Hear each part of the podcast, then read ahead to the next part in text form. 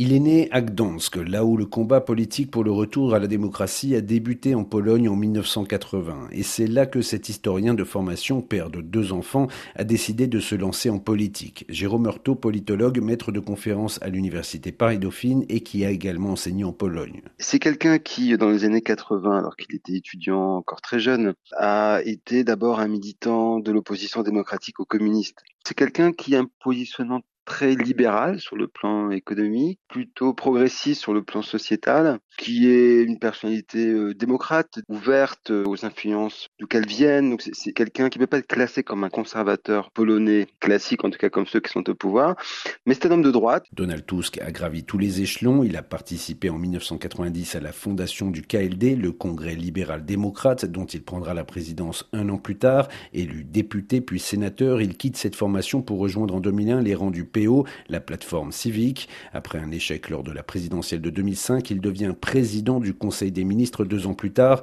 un poste qu'il va occuper jusqu'en 2014 et sa désignation comme président du Conseil européen, une personnalité qui continue d'être plébiscitée dans son pays malgré son absence sur la scène politique polonaise, comme le détaille Christophe Soloche, professeur à l'université Paris-Sorbonne, spécialiste de l'Europe centrale et de l'Europe du Nord. Tous les sondages ont démontré une forte popularité de Donald Tusk. Donc, c'est lui lui qui incarne le mieux le parti donc d'opposition en tant qu'un libéral pro-européen.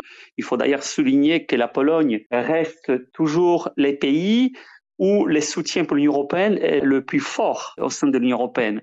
Et c'est lui qui incarne le mieux cette Europe. Ce retour sur la scène politique nationale et surtout le fait qu'il continue de séduire les électeurs est peu banal, estime Jérôme Hurtaud. L'un des faits marquants de la carrière de Donald Tusk, c'est son retour euh, réussi.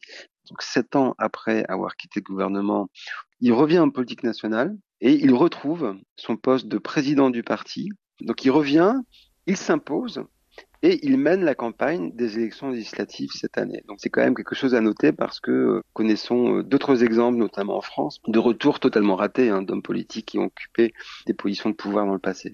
Et ce retour réussit à provoquer de la part des médias proches du PIS, le parti droit et pouvoir qui dirige la Pologne depuis 2015, une véritable campagne de dénigrement. Mais malgré ça, cet Européen convaincu pourrait bien créer la surprise, même si sa coalition compte 10 points de retard sur le PIS selon les derniers sondages. Christophe Soloche ça va être très difficile. Il reste peu de temps avant les élections, mais euh, il faut dire qu'il y a la situation économique polonaise qui est de plus en plus difficile. Il y a une inflation qui est de plus de 17% et le contexte donc socio-économique est plutôt favorable au parti donc européen de Tusk. Donc il sera peut-être très difficile pour Donald Tusk de gagner ces élections-là, mais il peut, euh, grâce à d'autres partis d'opposition, recueillir euh, un nombre suffisant de voix pour former le futur gouvernement. Donald Tusk le sait, à 66 ans, il s'agit peut-être de sa dernière opportunité pour revenir au pouvoir, même s'il s'est toujours engagé à combattre les idées véhiculées par le parti droit et justice, des idées qui n'ont pas leur place dans l'Union européenne, estime-t-il.